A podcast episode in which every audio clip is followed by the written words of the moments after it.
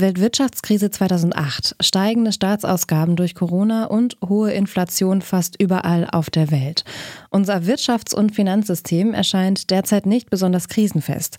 Und gerade in solchen Zeiten erleben mögliche Alternativen eine Hochkultur. Ganz vorne mit dabei die Modern Monetary Theory.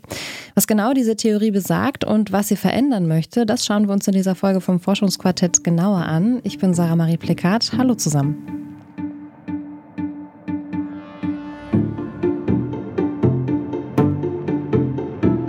Das Forschungsquartett. Wissenschaft bei Detektor FM.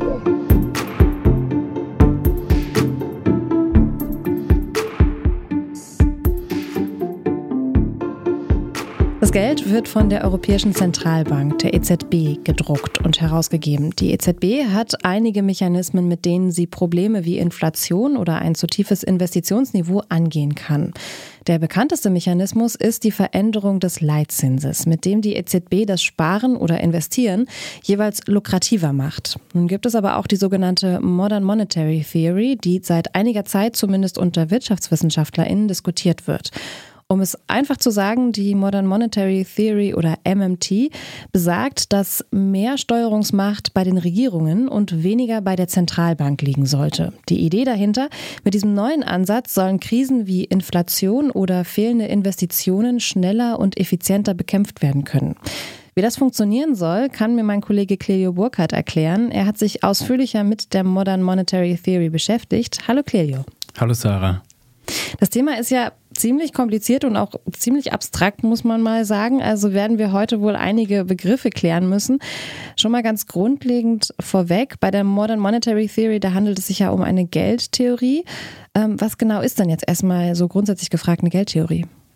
Ja, eine Geldtheorie, das ist erstmal einfach eine Theorie. Und zwar eine Theorie, die sich mit Geld und seiner Funktionsweise auseinandersetzt. So also simpel. Es gibt in der Volkswirtschaftslehre aber ganz verschiedene Theorien. Und diese verschiedenen Geldtheorien haben ganz unterschiedliche Definitionen. Zum Beispiel für Geld, für Steuern oder dafür, wie Geld, Steuern, Zinsen oder zum Beispiel verschiedene Währungen zueinander stehen und miteinander funktionieren. Mhm. Das habe ich bisher schon mal verstanden. Heute schauen wir uns ja die sogenannte Modern Monetary Theory an. Was ist denn das jetzt nun für eine spezielle Geldtheorie? Ja, also die Modern Monetary Theory ist eine Geldtheorie, die dem post-keynesianischen Volkswirtschaftslehren am nächsten steht. Das ist jetzt ein komplizierter Begriff. Einfacher gesagt, Post-Keynesianismus baut auf dem Keynesianismus auf. Das ist ein Begriff, der vielleicht gewissen Leuten was sagt. Der Keynesianismus ist nämlich eine volkswirtschaftliche Lehre oder Theorie und die basiert auf den äh, Theoriegebilden von John Maynard Keynes. Der hat nämlich die Wirtschaftslehre nach dem Zweiten Weltkrieg bis in die 70er Jahre ziemlich dominiert. Der Keynesianismus, der basiert auf der Theorie, dass wir eine Politik haben, die hohe Staatsausgaben und eine expansive Geldpolitik betreibt.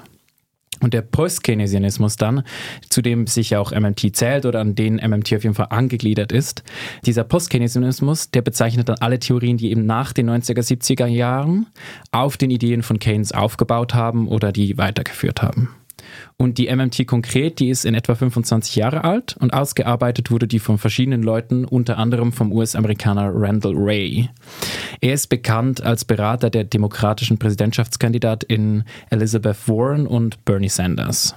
Wichtig für das Verständnis der Theorie ist, dass sie kein politisches Programm ist. Die MMT, das ist eine Denkschule. Also das ist eine Art und Weise, mit der man äh, Wirtschaft besser verstehen und analysieren kann.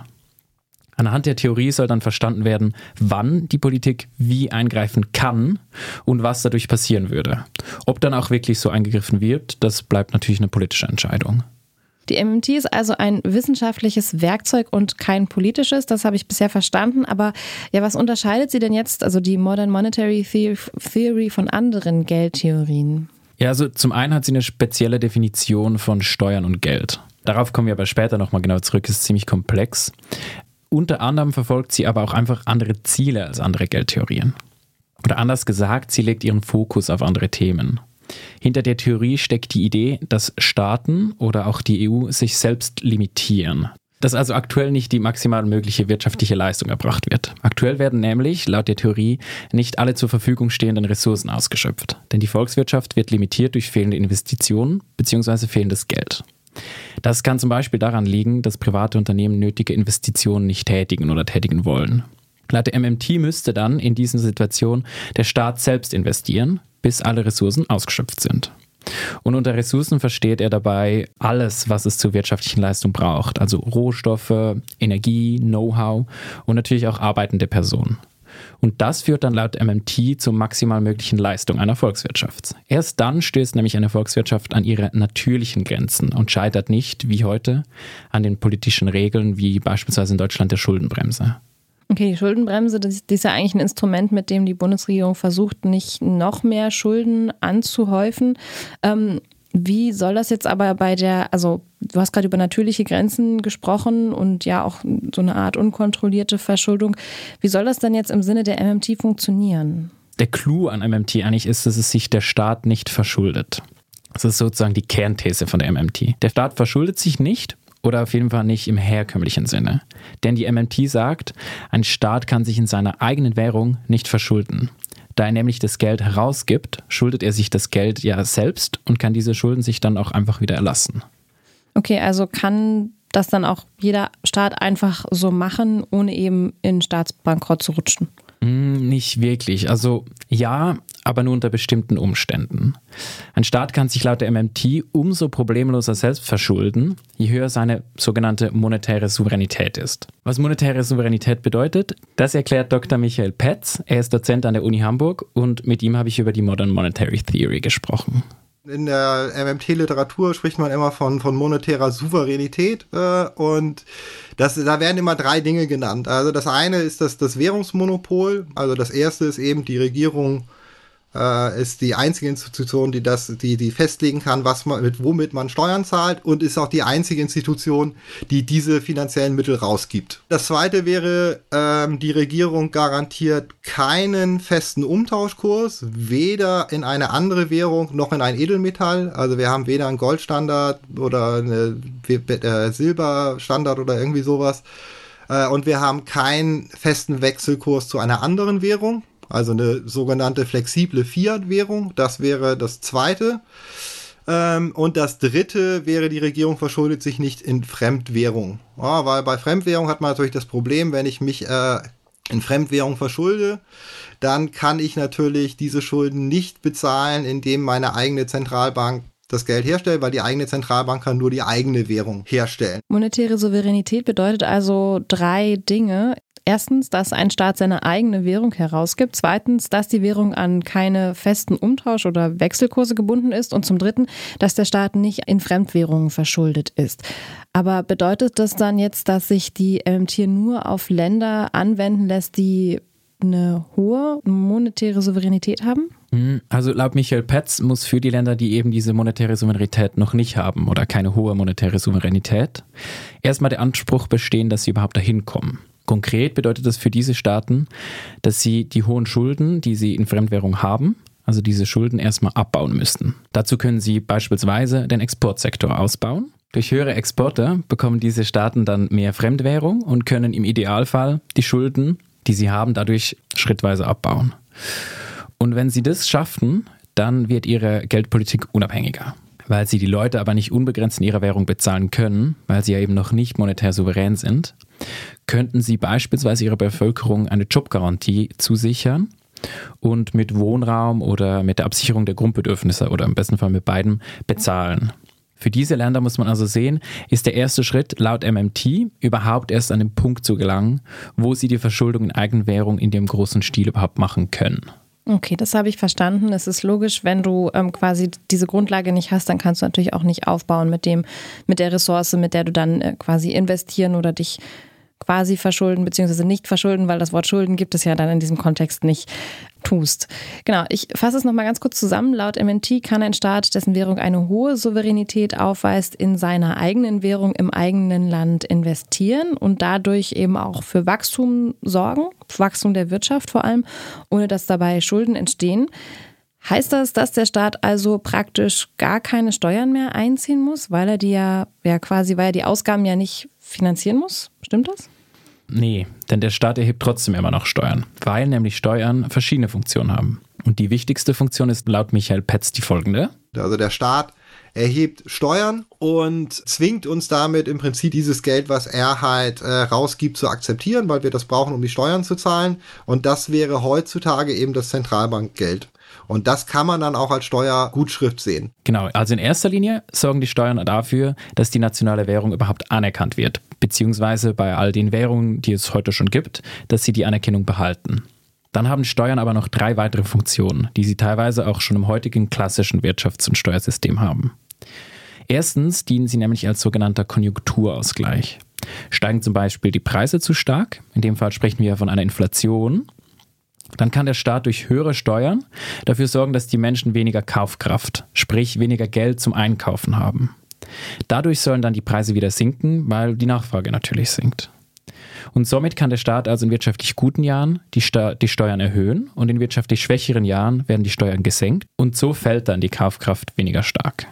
Die Steuern sorgen also auf der einen Seite dafür, dass die Währung von der Bevölkerung anerkannt wird und auf der anderen Seite gleicht die Währung mit diesen Steuern wirtschaftlich schwache und wirtschaftlich starke Jahre aus, damit es in der Volkswirtschaft nicht allzu große Schwankungen gibt.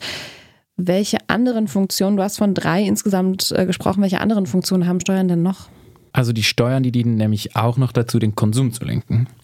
Äh, die Bevölkerung kann zum Beispiel angeregt werden, Bioprodukte zu kaufen.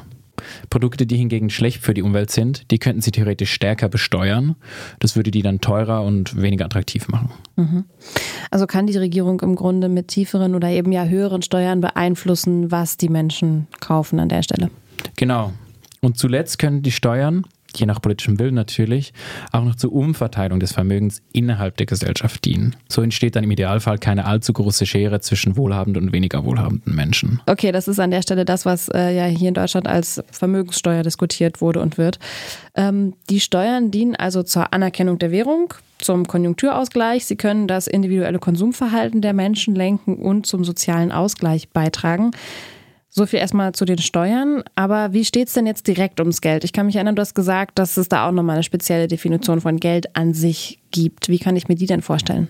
Genau das habe ich Michael Petz auch gefragt. Und er, der als Universitätsdozent ja vom Staat bezahlt wird, hat das mal in seinem eigenen Beispiel erklärt.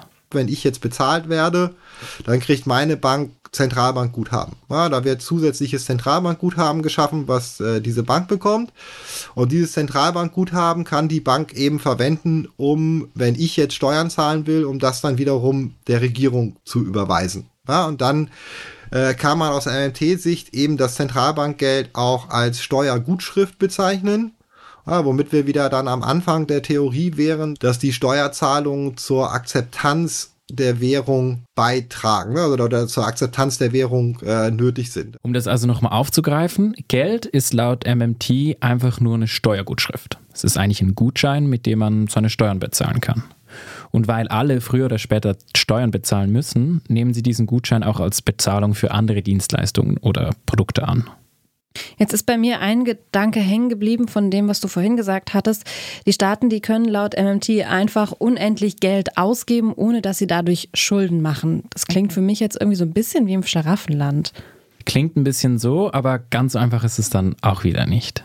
Also der Staat, der kann schon sein eigenes Geld rausgeben, weil das ist ja ein Ding, was ein Staat tut und ein Staat tun kann.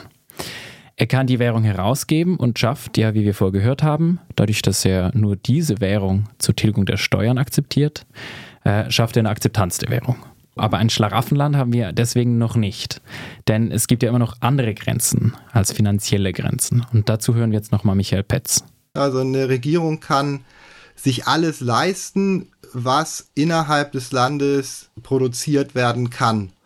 Wenn nun alle Leute halt beschäftigt sind, also nehmen wir mal an, alle Handwerker sind beschäftigt und der Staat möchte gerne Brücken bauen, dann hat der Staat eben ein Problem. Das ist aber kein Finanzierungsproblem, also das Geld, um die Leute zu bezahlen, kann er immer selber schaffen. Aber empfehlen halt gegebenenfalls die Leute die Ressourcen. So, das ist dann halt äh, ein reales Problem, ein Ressourcenproblem, aber nicht ein finanzielles Problem. Okay, das klingt schon mal logisch, denn wenn die Menschen fehlen, die die Brücken bauen können, weil sie die Fähigkeiten dazu haben, dann nützt dem Staat ja auch alles Geld der Welt nichts. Das sehen wir ja am Fachkräftemangel, den es in Deutschland ja schon seit Jahren gibt. Das heißt, im Sinne der Modern Monetary Theory kommt ein Staat nicht aus Geldgründen an seine Grenzen, sondern erst dann, wenn die Ressourcen ausgeschöpft sind. Also wenn beispielsweise HandwerkerInnen und Menschen, die in Fabriken arbeiten, fehlen. Was mich jetzt aber interessieren würde, werden dann Elemente der Modern Monetary Theory überhaupt aktuell in Deutschland oder der Europäischen Union angewendet? Ja und nein. Also während der Pandemie oder jetzt äh, während des russischen Angriffskriegs in der Ukraine, da hat die Bundesregierung ja relativ bereitwillig große Investitionen getätigt und ist auch bewusst ins Defizit gegangen. Das ist keynesianisch und auch im Sinne der MMT. Aber wenn wir die Wirtschaft grundsätzlich so denken würden, wie die MMT das tut, dann gibt sie der Regierung relativ viel Macht oder auf jeden Fall deutlich mehr Macht, als sie in Deutschland und in der allgemeinen der Europäischen Union aktuell hat.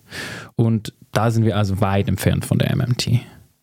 Also Macht im Sinne von Entscheidungsgewalt über Geld und Investitionen an der Stelle, ne? Genau, denn in der MMT übernimmt die Regierung von der Zentralbank äh, eigentlich quasi alle Entscheidungen. Zum Beispiel in erster Linie, ob sie Schulden machen kann oder nicht. Das kann man wollen. Einige MMT-VertreterInnen sagen, das sei demokratischer als das heutige System. Die Begründung dahinter ist dann, dass äh, gewählte Personen die Wirtschaft lenken und nicht mehr ein Fachgremium.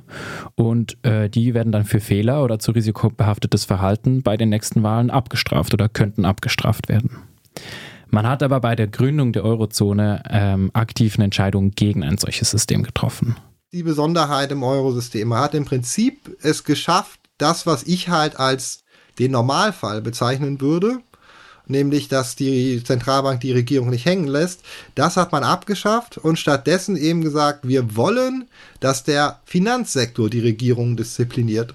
Und der Hintergrund ist eben die neoliberale Ideologie, die in den 80ern ja eben äh, 80ern, 90ern ihre Hochzeit hatte und dann hat man eben in der Zeit diese ganzen Regeln für das Eurosystem festgelegt und man wollte eben, dass die Staaten, dass die Regierungen klein gehalten werden. Das ist eben die Idee halt, kleiner Staat, viel, viel Markt, wenig Staat oh, der Staat soll sich zurückhalten und wir wollen nicht, dass der Staat zu viel eingreift. Deswegen schränken wir die Möglichkeiten des Staates ein, indem wir sagen, ihr müsst das immer äh, über, den, über den Finanzsektor euch finanzieren und der kann dann eben bewerten, ob ihr das gut macht oder nicht.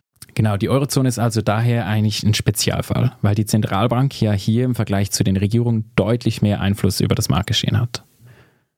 Okay, ist es denn denkbar, dass zukünftig mehr Elemente der MMT in der Eurozone oder in Deutschland angewendet werden könnten? Also gibt es da irgendwie Prognosen oder so? Naja, denkbar ist es auf jeden Fall. Ähm, dabei hängt aber viel vom politischen Willen ab. Und in der Eurozone könnte das laut Michael Petz auf zwei Arten passieren. Entweder man schafft halt diese Defizitkriterien, aber man sagt halt einfach, die EZB, also jeder Staat kann Schulden machen, wie er will oder hat andere Grenzen, jedenfalls nicht diese, diese 3% Defizitregeln und 60%. Entweder wird das halt aufgeweicht und man gibt der EZB die Möglichkeit, die nationalen Anleihen zu kaufen oder man macht eben tatsächlich ein europäisches Finanzministerium äh, mit Euro-Anleihen, die dann wiederum die EZB kaufen kann. Dann muss aber eben auch äh, auf europäischer Ebene der Großteil der Ausgaben für alle Länder gestaltet werden. Dann geben die einzelnen Nationalstaaten natürlich relativ viel Souveränität ab. Interessant. Also die MMT denkt die Eurozone mit einem ja, gemeinschaftlichen europäischen fin Finanzministerium oder mit einem Freifahrtschein für alle Regierungen für eine Verschuldung in Euro? Gut, genau genommen muss man sagen, die Eurozone ist für eine klassische MMT-Analyse eigentlich überhaupt nicht geeignet, weil sie ja eben genau nicht eine Regierung und eine Zentralbank hat, sondern hat eine Zentralbank und 20 Regierungen. Um die MMT nun also anzuwenden, müssten sich Dinge verändern. So zum einen könnte man die Defizitregeln aufheben. Das ist ja, wie wir vorher schon angesprochen haben, in Deutschland die sogenannte Schuldenbremse.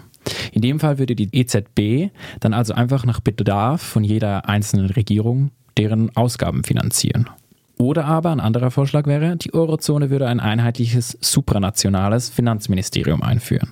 Das heißt also ein Finanzministerium für alle Länder, die in der Eurozone sind. Und diesem Finanzministerium könnte die EZB dann unlimitiert finanzielle Mittel zur Verfügung stellen.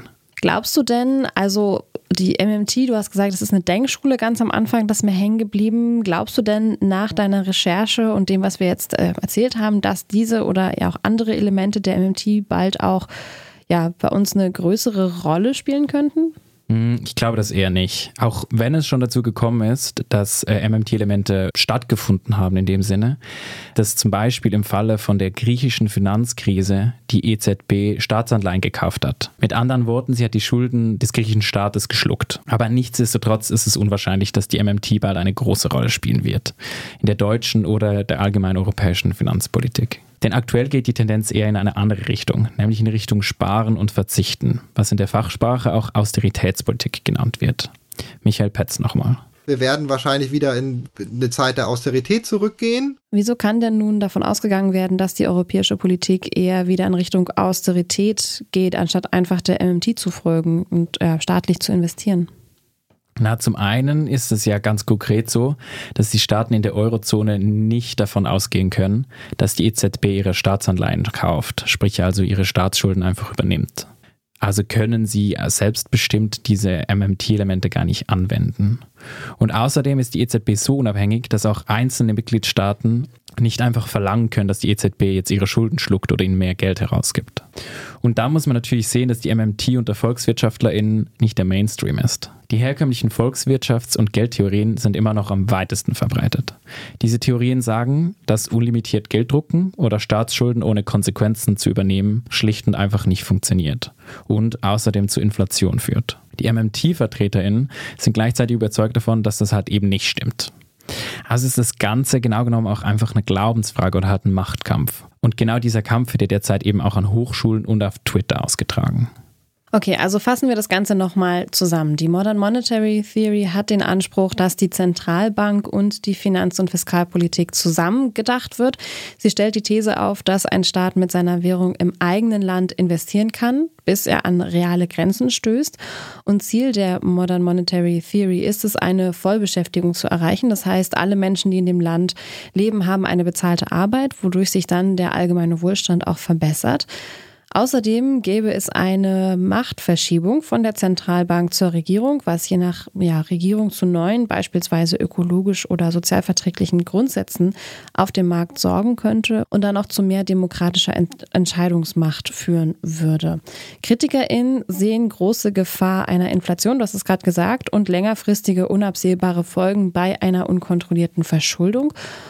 Außerdem ist eine großflächige Anwendung der MMT in der Eurozone unter dem aktuellen System sowieso sehr unwahrscheinlich. Dieses ja wirklich nicht ganz einfache Thema hat sich mein Kollege Cleo Burkhardt angeschaut. Außerdem hat er mit dem Hochschuldozenten Dr. Michael Petz von der Universität Hamburg gesprochen. Danke dir, Cleo, für deine Recherche und das Gespräch. Mit großem Vergnügen.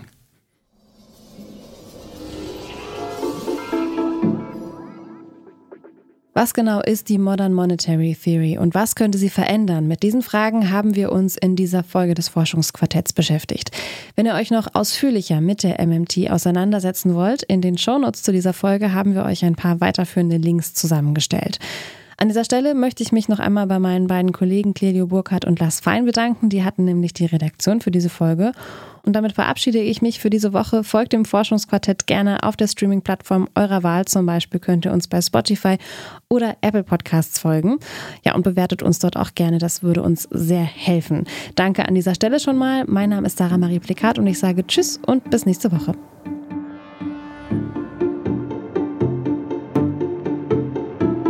Das Forschungsquartett. Wissenschaft bei Detektor FM.